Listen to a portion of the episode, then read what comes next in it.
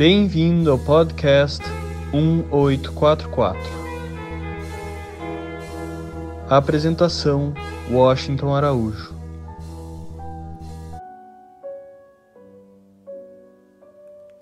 O jejum é uma parte fundamental de todas as religiões do mundo. Eu não sei particularmente por que isso acontece, mas posso até presumir. O fato é que em todas as grandes religiões do mundo existe aquele paradoxo essencial. Somos seres espirituais que têm uma experiência humana através de nossos corpos. Nossa realidade é de natureza dupla, e o jejum, como um ato de renúncia física, nos lembra nossa realidade maior, a realidade de nosso coração e de nossa alma. Os barrais aprendem a usar esse tempo como um período de autorreflexão, de oração e meditação. Abdu'l-Bahá, o filho de Bahá'u'lláh, que é o fundador da fé Bahá'í, escreveu o seguinte: Esse jejum físico é um símbolo do jejum espiritual. Esse jejum leva a limpar a alma de todos os desejos egoístas a adquirir atributos espirituais, a ser atraído pela brisa do Todo Misericordioso e a inflamar-se com o fogo do amor de Deus. Esse trecho se encontra no belíssimo livro Seleção dos Escritos de Abdu'l-Bahá. Existe algo bastante purificador e poderoso em estar em um estado devocional logo que o sol nasce. E nesse estado, à medida que as horas e os minutos passam, o nosso entendimento aumenta, porque nós estamos nos abstendo de comer os alimentos físicos por amor a Deus e começamos a nos concentrar em nosso ser espiritual. Quando sentimos fome, parece, no meu caso, que a minha visão interior se concentra naquilo que estou fazendo e nas razões do porquê eu estou observando o jejum. O jejum é sobre purificação. A minha materialidade cotidiana do dia a dia vai desaparecendo e meu olhar se concentra naquilo que é importante e que é verdadeiro em minha vida. Por mais difíceis que sejam esses 19 dias, sim, nós barrais observamos o jejum por 19 dias. E nesse ano o período começará logo mais, no dia 1 de março, e se estenderá até o dia 19 de março. Esses dias podem ser muito difíceis, isso é verdade mas a alma da gente se sente desafiada, encorajada, porque depois desses 19 dias chega a primavera, no equinócio vernal, e então, com ela, o ano novo, o Nauruz. A privação de alimentos também proporciona uma gratidão mais profunda pelo que é simples, pelo que é comum. Quando a gente come e bebe no final de um longo dia de jejum, quando a gente saboreia a comida de uma maneira particularmente profunda e aprecia também de forma profunda o que nós temos para comer, a gente parece ter assim alguns insights de clareza sobre o nosso próprio lugar no universo durante essas semanas do jejum. Abdu'l-Bahá descreve a experiência espiritual com uma precisão maravilhosa e inspiradora. Abdu'l-Bahá disse: O jejum é a causa da elevação da condição espiritual da pessoa. E tem uma oração dele que começa assim: Ó oh Deus, Assim como jejuo com o apetite do corpo e não ligo para comer e beber, da mesma maneira que você purifica meu coração e minha vida de tudo exceto do teu amor. Como Bahá'í, eu jejuo todos os anos desde os 17 anos. Mas dessa vez eu busco fazer um grande esforço para jejuar de uma maneira ainda mais consciente.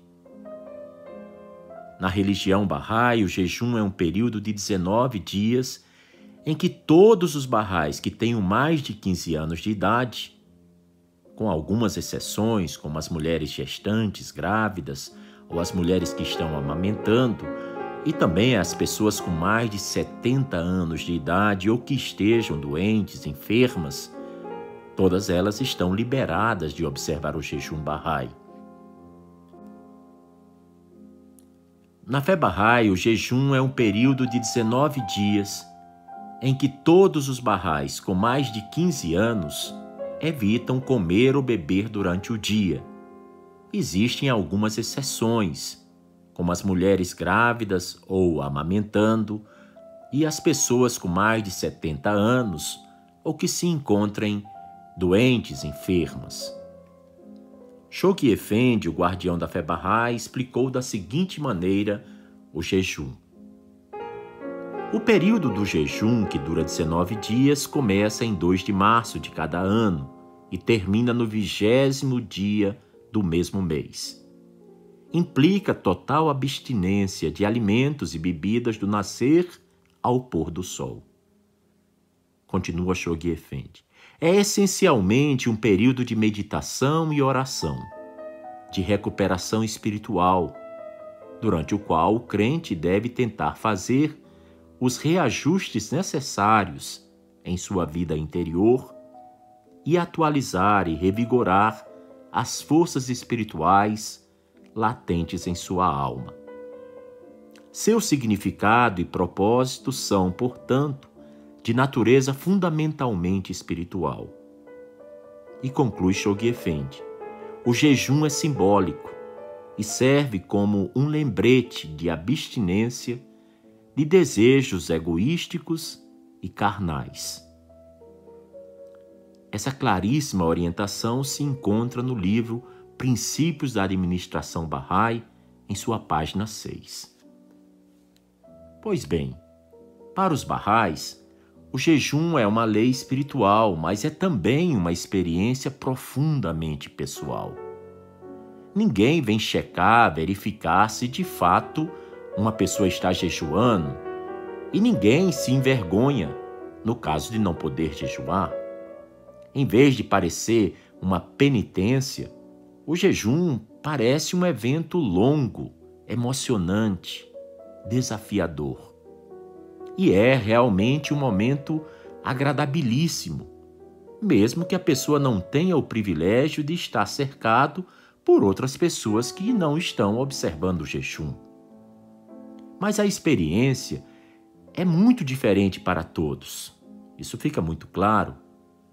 Como isso toma forma em nossa vida depende em grande parte das circunstâncias em que nós vivemos e coisas que podem parecer desafiadoras para outros podem ser muito fáceis para uma pessoa. Já coisas que parecem ser fáceis para todos podem ser incrivelmente desafiadoras para uma outra pessoa.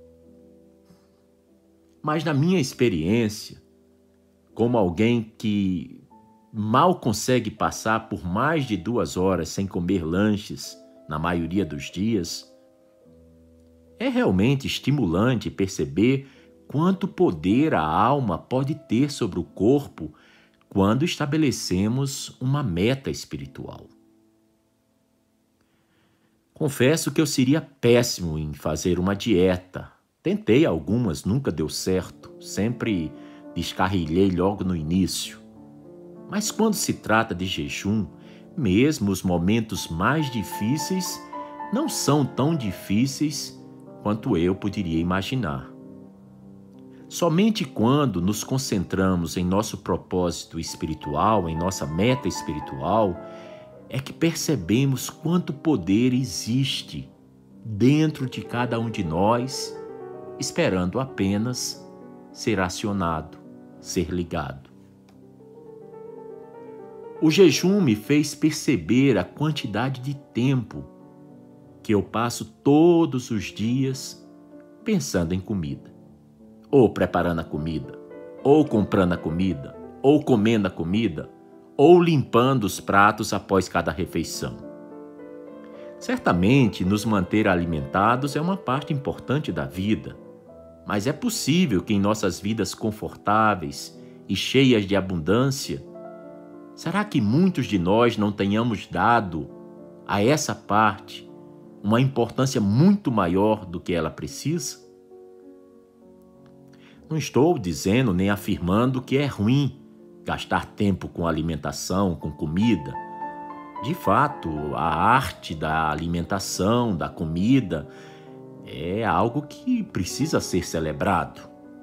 Mas é importante, sim, refletir sobre a abundância que temos ao nosso alcance e sobre como esse estilo de vida não se encontra amplamente disponível a grandes e imensas parcelas da população mundial. Milhões de pessoas em todo o mundo sobrevivem com refeições muito simples, porque não têm acesso a mais nada. E, infelizmente, milhões e milhões de seres humanos neste momento em que estou gravando este episódio, estão literalmente passando fome. Evitar beber água durante o dia é muitas vezes um grande desafio. Mas a gente também pode começar a pensar como nós somos privilegiados em não termos que executar, realizar um trabalho físico pesado todos os dias. E também o privilégio de estarmos em um lugar onde é muito fácil ter acesso à água potável. Bahá'u'lláh revelou em uma de suas escrituras: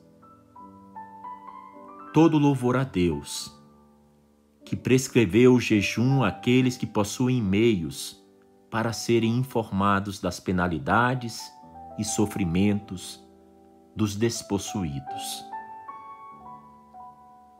Neste ano de 2020, estive pensando em meus objetivos antes de iniciar o jejum. Porque é mais do que se abster de comer e beber durante o dia. E supõe-se ser um momento de crescimento espiritual real. Decidi então fazer alguns ajustes que poderiam me ajudar a ter mais consciência do objetivo por trás daquilo que estou observando. É óbvio que são apenas algumas ideias que tenho para mim e que se baseiam em minhas próprias forças e fraquezas. Passei e vou analisar os tipos de alimentos que como durante esse período. O que acontecerá se eu reduzir a quantidade de pratos complicados e ridiculamente deliciosos que geralmente tento comer durante esse período? E se, em vez disso, buscar desenvolver a capacidade de apreciar a beleza de uma refeição simples e saudável? O que acontecerá se eu ler cada vez mais histórias sobre a vida do Bab, sobre a vida de Bahá'u'lláh ou a vida de Abdu'l-Bahá, para ter em mente temas e assuntos mais espirituais e poder assim apreciar os sacrifícios que eles fizeram?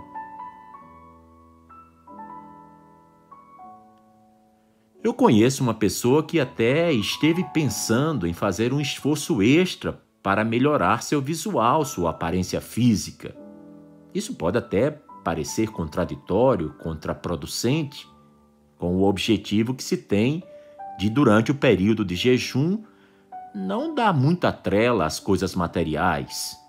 E eu não estou querendo dizer em usar joias ou roupas elegantes mas apenas em parecer, em ser mais simples, mais organizado, mais limpo.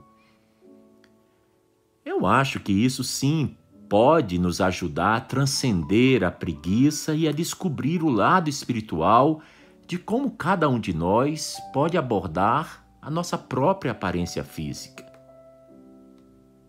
É óbvio que essas ideias são pessoais, particulares. É claro, mas o jejum representa um momento em que nós podemos, sim, avaliar nossas forças e nossas fragilidades pessoais e vermos como é que nós podemos crescer, evoluir.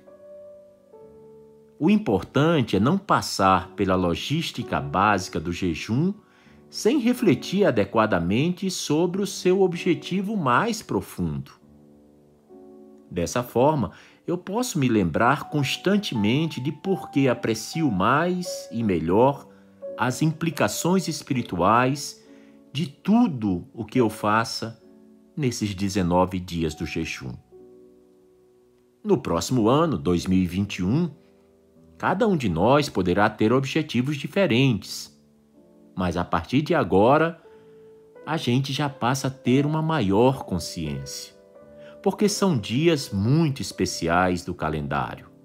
São dias dotados de um poder espiritual, como está afirmado nas Escrituras Sagradas Barrais. E se você estiver observando o jejum ou não, esse é um momento perfeito para aprender mais sobre o lado espiritual do ser humano e colocar em prática esforços que ajudem nossas almas a desabrocharem e a se desenvolverem. Compartilho agora com os ouvintes do podcast 1844 alguns dos inspiradores, belíssimos textos revelados por Bahá'u'lláh. Todo louvor a Deus, que revelou a lei da oração obrigatória a fim de manter seus servos atentos, e ordenou-lhes o jejum para que os abastados apreendam as dores e sofrimentos dos destituídos. Já em outro texto, nós lemos da pena de Bahá'u'lláh. Aquele que não realiza boas obras nem atos de adoração é como uma árvore infrutífera. É como uma ação que não deixa um traço sequer. Quem experimentar o santo êxtase da adoração jamais trocará tal ato ou qualquer louvor de Deus por tudo que no mundo existe. O jejum e a oração obrigatória são como duas asas para a vida do homem. Bem-aventurado quem, por meio delas, se eleva ao paraíso do amor de Deus, o Senhor de todos os mundos. Em uma epístola, Bahá'u'lláh revelou: Firma-te firme na oração obrigatória e no jejum. Verdadeiramente, a religião de Deus é como o céu. O jejum é o seu sol e a oração obrigatória a sua lua. Em verdade, eles são os pilares da religião através dos quais os retos se distinguem daqueles que transgridem seus mandamentos.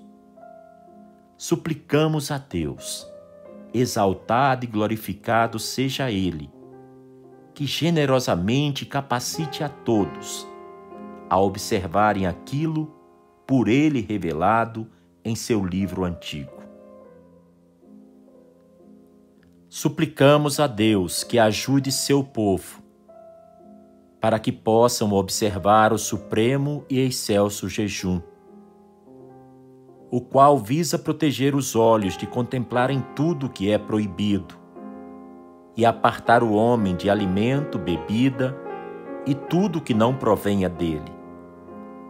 Oramos a Deus para que confirme seus amados, de modo que tenham êxito no cumprimento daquele que lhes foi ordenado neste dia.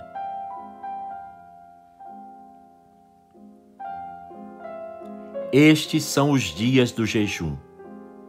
Bem-aventurado quem aumenta seu amor através do calor gerado pelo jejum.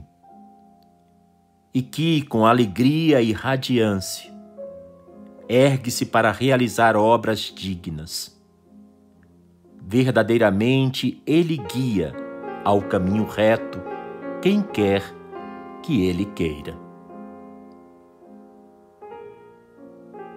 Verdadeiramente digo: jejuar é o remédio supremo e o mais poderoso tratamento para a enfermidade do ego e da paixão.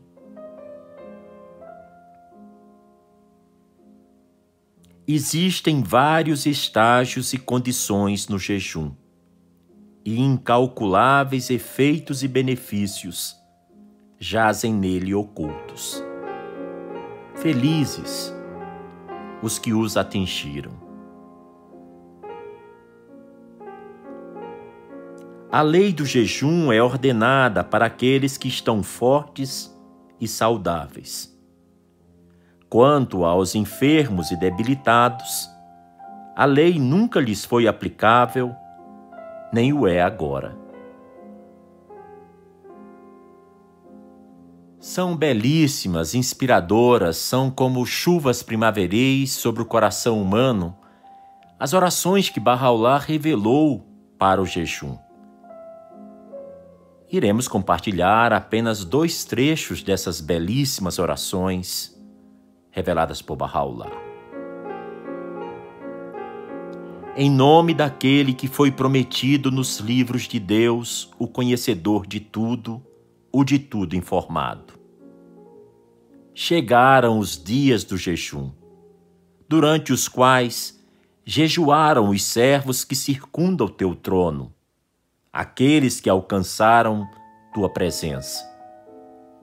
Dize, ó Deus dos nomes e Criador dos céus e da terra, eu te suplico por teu nome, o Todo-Glorioso, que aceites o jejum dos que jejuaram por amor a ti e para teu agrado, e que cumpriram o que lhes ordenaste em teus livros e tuas epístolas. Eu te imploro, por eles, que me ajudes a promover tua causa e que me faças firme em teu amor, para que meus passos não vacilem devido ao clamor de tuas criaturas. Verdadeiramente tens poder sobre tudo o que desejas. Não há outro Deus senão Ele, o vivificador, o Todo-Poderoso, o mais generoso, o ancião dos dias. Em outra oração, Bahá'u'lláh diz assim: Louvado sejas, ó Senhor meu Deus. Observamos o jejum de acordo com tua vontade e o quebramos agora, por teu amor e teu agrado. Digna-te de aceitar, ó meu Deus, as obras que temos realizado em teu caminho inteiramente por amor à tua beleza com nossas faces voltadas para a tua causa, livres de tudo senão de ti.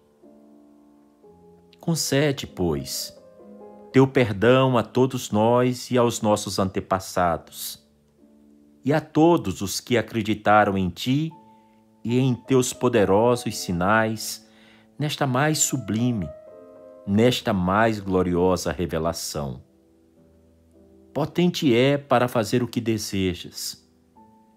Verdadeiramente, tu és o mais excelso, o onipotente, o irrestrito.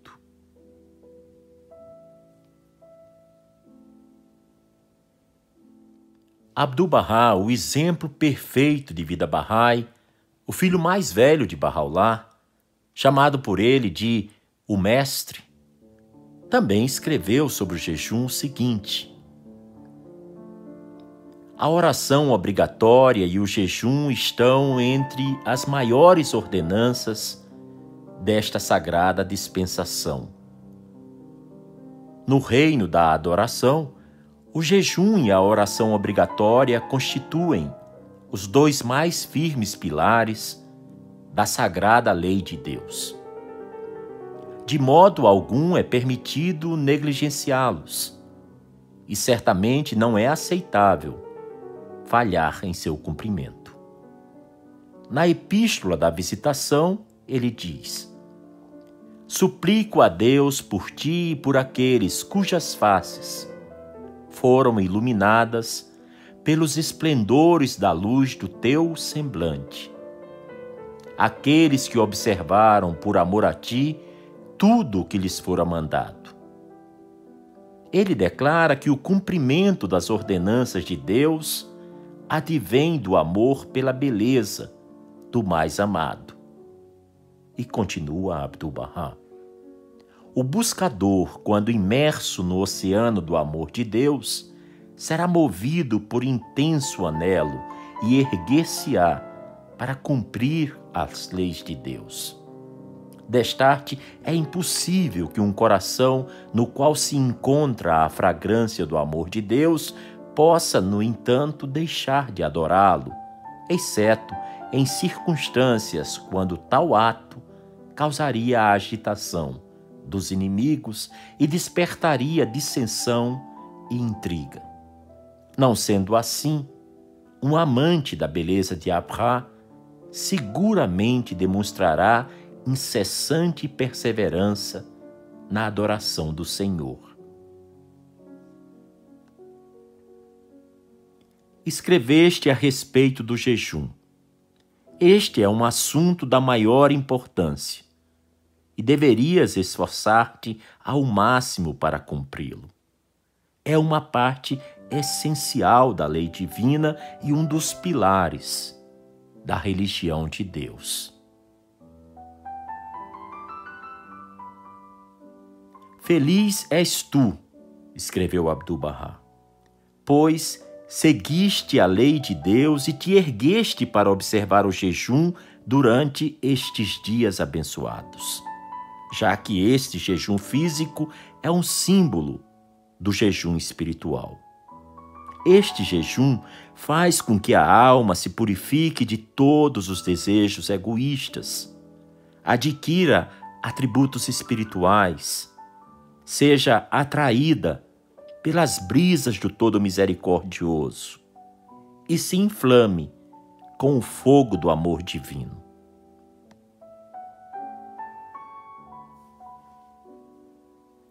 Abdu'l-Bahá escreveu também: jejuar causa a elevação do grau espiritual da pessoa.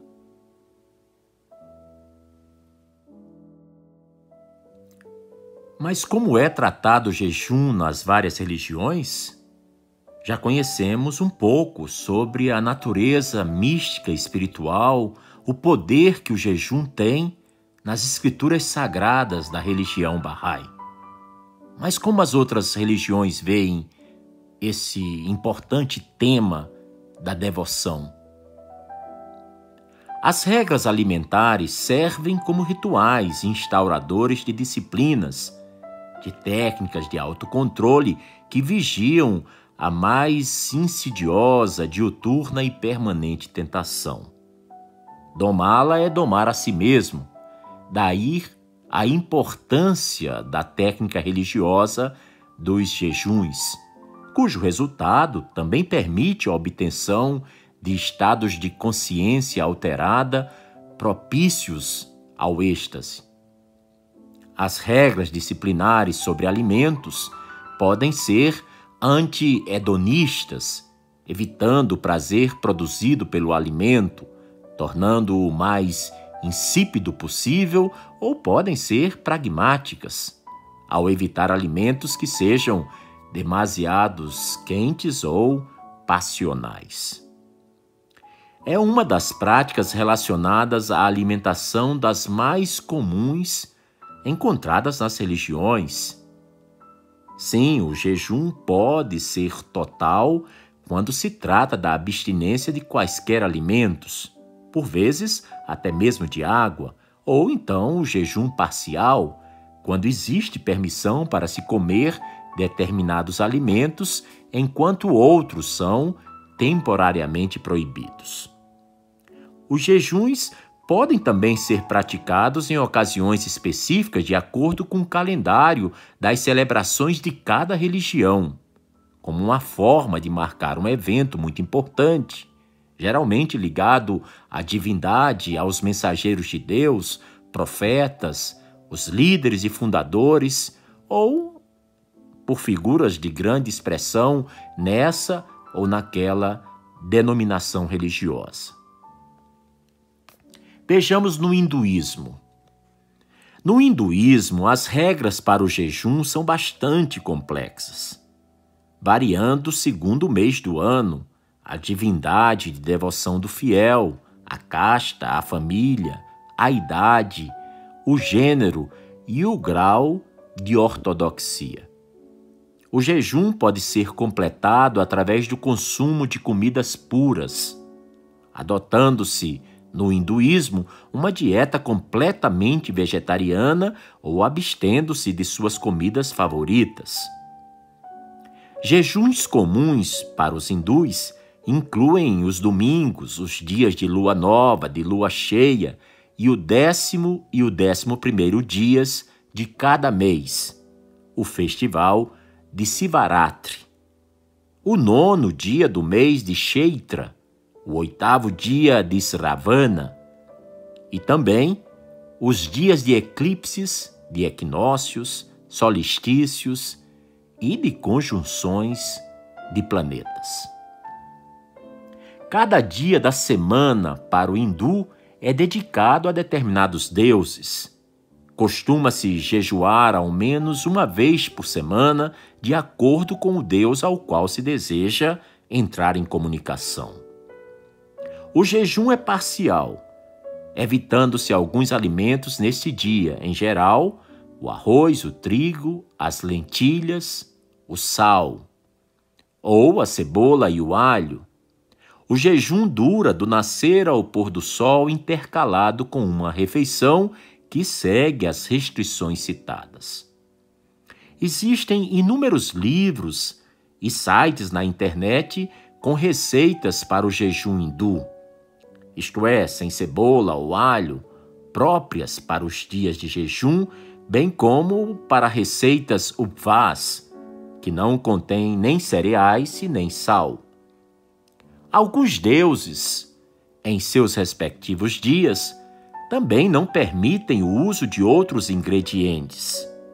E além dessas dietas, vrates e upvas, tais como o óleo no dia do Lorde Suraya, que é o domingo, o objetivo do jejum para o hindu é obter favores dos deuses para quem se sacrifica, mulheres solteiras que buscam um bom noivado. Por exemplo, o jejum para o hindu é melhorar o controle de si mesmo, através do controle do domínio dos sentidos. Praticam o jejum às segundas-feiras em homenagem a Shiva Purana, que favorece a meditação, chamada pelos hindus de sadhana. E no judaísmo? O principal jejum realizado pelos judeus é o Yom Kippur, o dia do perdão, a abstenção de líquido, de alimento, de sexo e de cigarro, desde o amanhecer até o pôr do sol. O Yom Kippur é um dia de total transparência em que a pessoa vai avaliar sua vida, o seu desempenho no ano que terminou. O jejum é feito também pelos judeus em outras quatro ocasiões. O judaísmo possui alguns jejuns em seus calendários litúrgicos. Alguns são menores e muito menos praticados, e são nas seguintes datas: o dia 10 do mês de Tevet, que marcou o cerco de Jerusalém pelos babilônios. O jejum de Esther, observado um dia antes do Purim, no dia 13 do mês de Adar, lembrando os dias de jejum solicitados por Esther. O dia 17 do mês de Tamuz, que é a data em que as muralhas de Jerusalém foram rompidas durante o cerco romano. O jejum de Guedália, no dia 3 do mês de Tishrei, um dia depois do Rosh Hashanah, celebra o assassinato de Guedália, governador dos judeus, nomeado por Nabucodonosor. Existe também para os judeus, e é bastante praticado, o jejum dos primogênitos. Ele é realizado um dia antes da Páscoa judaica, a Pessá, e é feito em sinal de gratidão por Deus ter poupado os primogênitos dos filhos de Israel, quando Deus, na décima praga, matou os primogênitos egípcios. Mas voltamos a repetir: o principal jejum judaico é o do Yom Kippur, o dia do perdão. E o foco desse dia são as necessidades espirituais. Portanto, as necessidades físicas são temporariamente postas de lado, para que se concentre no pedido de perdão por todas as maneiras pelas quais se tenha transgredido no ano que se passou, e então se possa começar o ano de consciência limpa. E no budismo? No budismo, o jejum é uma prática comum, especialmente entre os monges, que comem apenas duas vezes ao dia, uma pela manhã e outra por volta do meio-dia, e no resto do dia se jejua. Esta regra proveniente do Vinaya Pitaka, que são os textos canônicos budistas, só pode ser quebrada em caso de enfermidade. O objetivo do jejum para os budistas é a contenção, o controle, a extirpação dos próprios desejos. Tal prática sustenta proposições de simplicidade, desprendimento e anti-hedonismo. O corpo deve ser apenas mantido funcionando como instrumento do caminho espiritual e não como fonte de prazer e distração.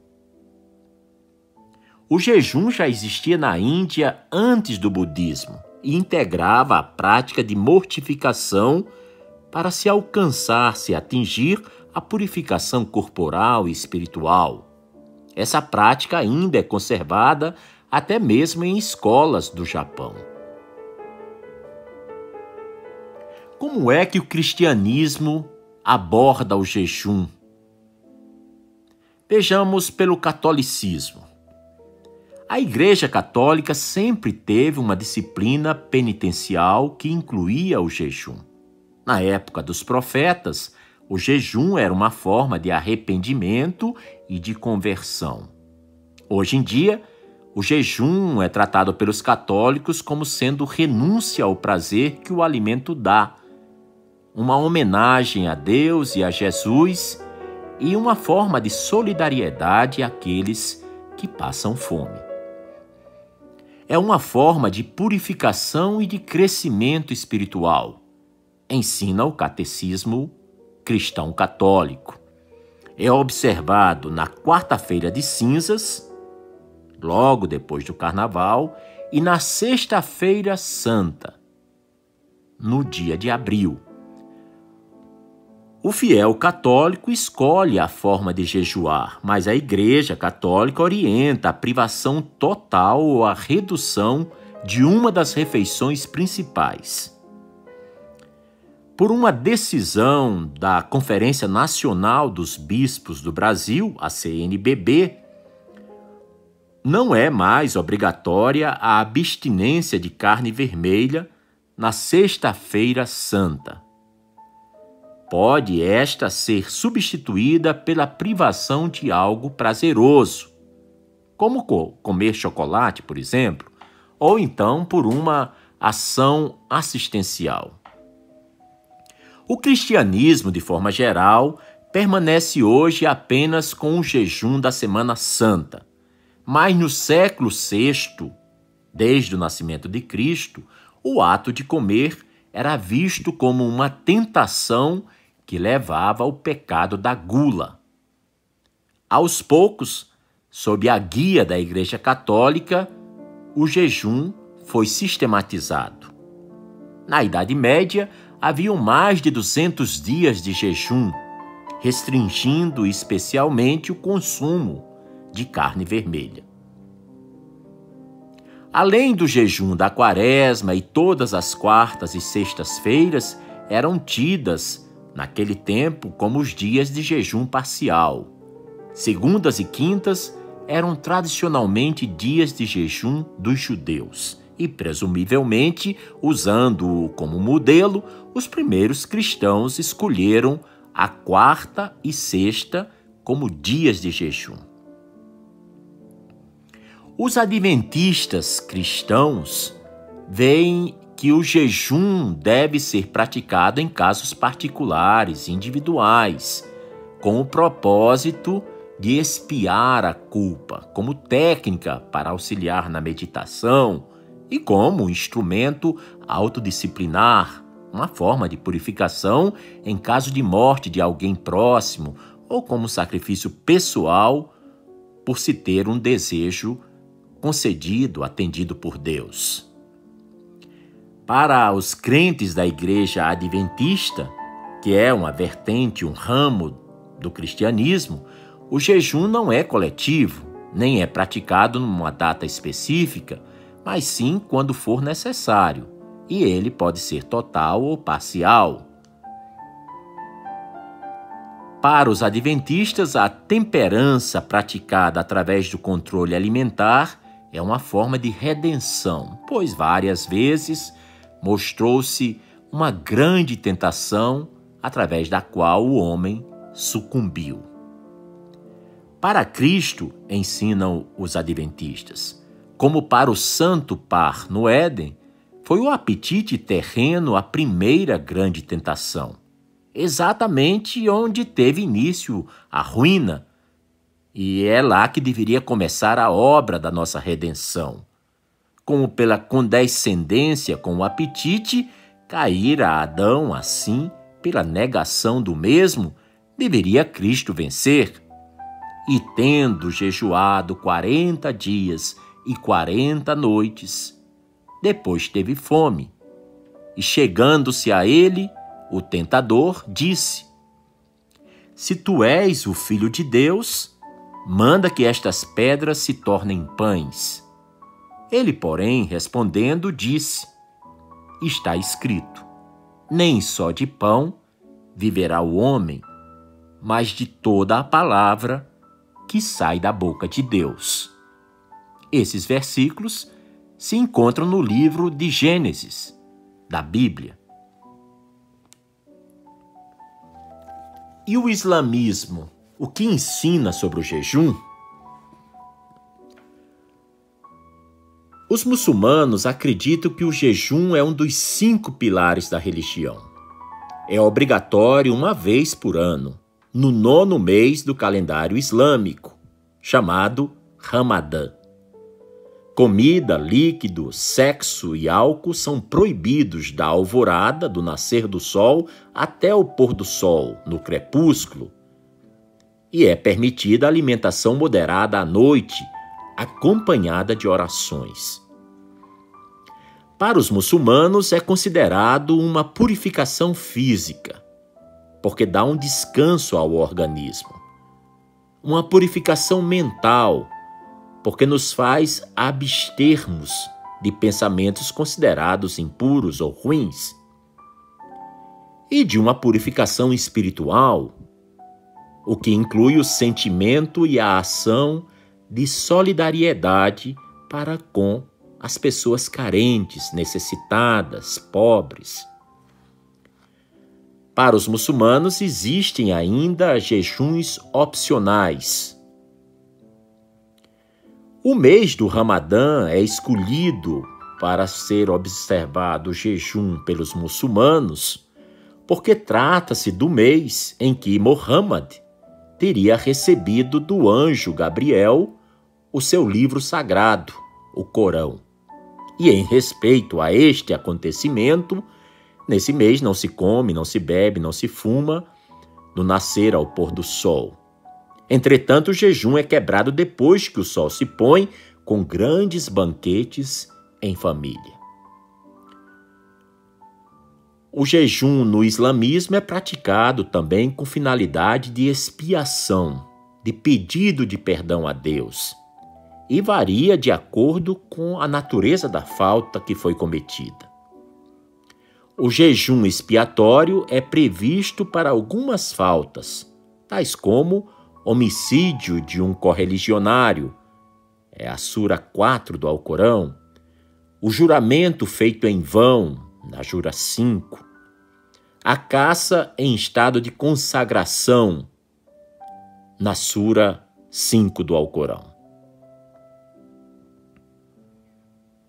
Bem, então nós vimos que o jejum faz parte da prática religiosa dos adeptos das várias denominações através do tempo. E nós podemos aqui conhecer claramente que para os barrais o jejum é um símbolo. Jejuar significa abster-se da luxúria. O jejum físico simboliza e, ao mesmo tempo, nos faz lembrar dessa abstinência. Isso é, da mesma forma com que uma pessoa se abstém de satisfazer o apetite físico, os barrais também devem se abster dos desejos egoísticos. A mera abstinência de alimentos em nada influi sobre o espírito, já que é apenas um símbolo, um meio de nos lembrarmos de uma verdade espiritual muito mais profunda e poderosa.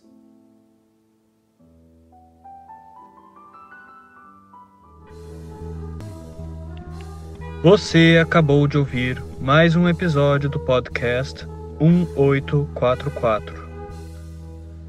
Agradecemos sua audiência e lhe convidamos para ouvir nosso próximo episódio semanal. Apresentação e comentários: Washington Araújo. Trilha musical composta por Ian Garbinato. Sonoplastia e edição de áudio Shahin Nasrabadi. Vinhetas Diogo Garbinato.